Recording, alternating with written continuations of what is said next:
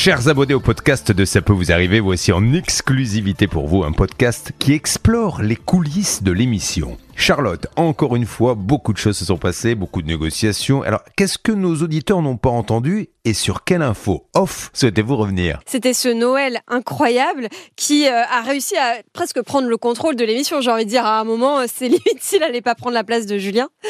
Ouais, mais ce qui était incroyable, c'est qu'il était très naturel, Ah pas oui. du tout impressionné. Et Non. quand il a fait un petit tour juste avant qu'il rentre en plateau, je me suis dit, ça va être un bon client, comme on dit dans le métier. Et puis il était gentil. Oui, ah bah ouais. Il Et puis il prenait à cœur, mais il parlait très très très bien, il s'exprimait super bien. Oui, et il prenait très, très, très à cœur son affaire. C'est normal, hein, il a quand même 10 000 euros dans la nature. Euh, donc on comprend qu'il se soit énervé, mais il était plein de bienveillance ce Noël. Je pense qu'on va en entendre parler dans les, dans les jours euh, qui, qui vont venir. Et je pense que euh, si jamais son histoire se règle pas, Julien le réinvitera en plateau parce que, parce que on, on aime à être entouré de gens euh, euh, comme ça, qui ont, de la gouaille, qui ont de la bienveillance, qui, qui, qui parlent à l'antenne, qui, qui, qui mettent le ton, quoi. Et tu sais, ça m'a fait penser au conflit de voisinage que je tournais Ouais. à l'époque pour TF1. Et les gens, en fait, ne se parlent pas et ne s'écoutent pas. Et là, on a eu quand même euh, une belle faux. démonstration où lui, euh, a, il sait ce qu'il a à dire, mais il n'écoute pas ce que dit la partie adverse. Et c'est souvent euh, la raison. euh, euh, il y a un échec dans la négociation parce que les gens ne s'écoutent pas. Ouais. Et, et c'est vraiment dommage. Et là, en l'occurrence, c'était drôle, mais ils ne se parlaient pas. Ils n'avaient pas envie de s'entendre. Enfin, il y en avait un, surtout, qui n'avait pas envie d'ent- d'entendre l'autre. C'est ça, pour la négo, c'est pas l'idéal. Mais bon, en tout cas, on a quand même trouvé un accord à la fin, puisque ce monsieur s'est engagé, donc tant mieux. Ah oui. Un autre cas, alors dans un tout autre registre, hein, mais où il y avait quand même un problème de communication, c'est ce que tu as, constaté, c'est le cas d'Olivier avec ce promoteur euh, qui devait construire l'immeuble, et malheureusement, il y a deux ans et demi de retard. Et, là, euh, euh, alors déjà, ça a été un petit peu branle-bas de combat pour réussir à joindre quelqu'un. Alors, euh, on a essayé avec Céline de joindre euh, donc les nouveaux constructeurs. Euh, au bout d'un moment, il y a eu la commerciale, n'était pas joignable. Le directeur euh, régional, au bout d'un moment, j'arrive à, à, à, à l'avoir. Le temps qu'on le connecte à, sur l'antenne, Il. Euh, ouais, il a. Bon, alors, il y a eu peut-être un problème technique. Mais lui, Mm. il m'a dit qu'il y a eu un problème technique. Entre temps, problème technique ou pas problème technique, crois, je lui envoie non. Non, Je lui envoyé une dizaine de messages, de SMS, il me répondait pas. Ouais. Et au bout d'un moment, je me suis dit, mais c'est le grand patron. C'est souvent quand on arrive à avoir les grands patrons. euh, D'abord, c'est pas facile. Mieux vaut Euh, s'adresser à Dieu. oui, que c'est ça. et, et en fait, le fait de passer par les, assistants de direction, souvent, euh, elles, elles font passer le message. Euh, elles sont au courant de tout, elles font passer le message au grand patron. Là, en l'occurrence, impossible avec le standard. On arrivait à joindre personne. Mm. Ça sonnait occupé. Pour les nouveaux constructeurs, c'est un gros groupe. Je trouvais que c'était un peu dommage. Oui. Et au bout d'un moment, j'ai réussi, euh, par un moyen détourné, de retrouver le numéro de portable du grand patron. Ça, tu ne nous diras pas ton secret. Bah non, mais euh, il a répondu. Mais je savais Ah. pas que ça aurait pu être un homonyme, hein, Ouais. en fait. hein. Et euh, en fait, euh, voilà. Et je lui ai expliqué euh, pourquoi on l'appelait. Et il m'a dit, mais j'appelle immédiatement le directeur de la région de Nantes, qui va vous rappeler. On va régler le problème. qui a dû se faire déjà, un petit peu gronder. oui, je pense qu'il s'est fait un peu remonter les bretelles. Mm. Et ce fameux directeur, c'est celui euh, et voilà qui nous avait un peu raccroché au nez euh, en début de matinée et qui m'a qui m'a dit une chose très importante. Il m'a dit mais écoutez moi je comprends pas. Nous on a proposé au mois de juin à ce monsieur à Olivier de le rembourser. Et ben je lui dis alors moi j'ai pas essayé de de, de de partir dans tous les sens. Je lui ai simplement demandé qu'il l'annonce ou Oui. qu'il réannonce à Olivier.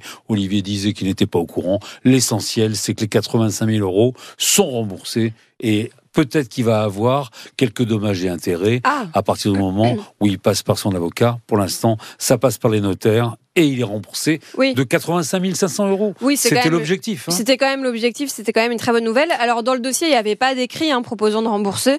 Euh, Peut-être qu'il y a eu euh, une proposition euh, verbale. Nous, on ne croit que les écrits. Mais c'est vrai qu'encore une fois, on voit un problème de communication clairement entre le, le client et le promoteur.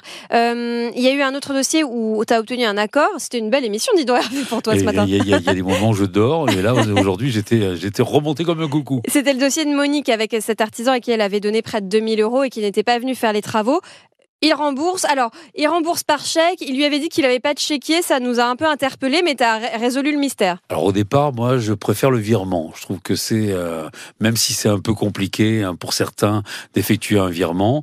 Et euh, ensuite, on est passé à, il m'a dit, bah non, le virement, ça ne m'arrange pas. Mais moi, arrêtez, arrêtez de m'appeler. Je vais, euh, je vais le rembourser. Vous allez la rembourser quand?